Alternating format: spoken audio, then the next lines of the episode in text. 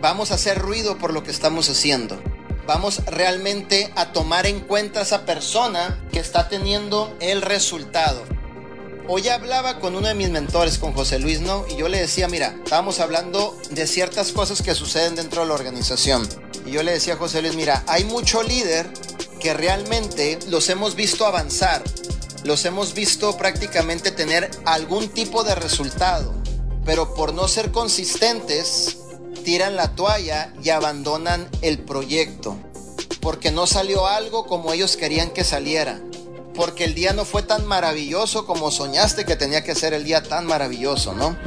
Yo te voy a decir algo, estás en una empresa que no es una empresa perfecta. Y gracias a Dios que no es una empresa perfecta. Yo lo doy gracias a Dios porque mi empresa no es una empresa perfecta. Estamos viviendo procesos.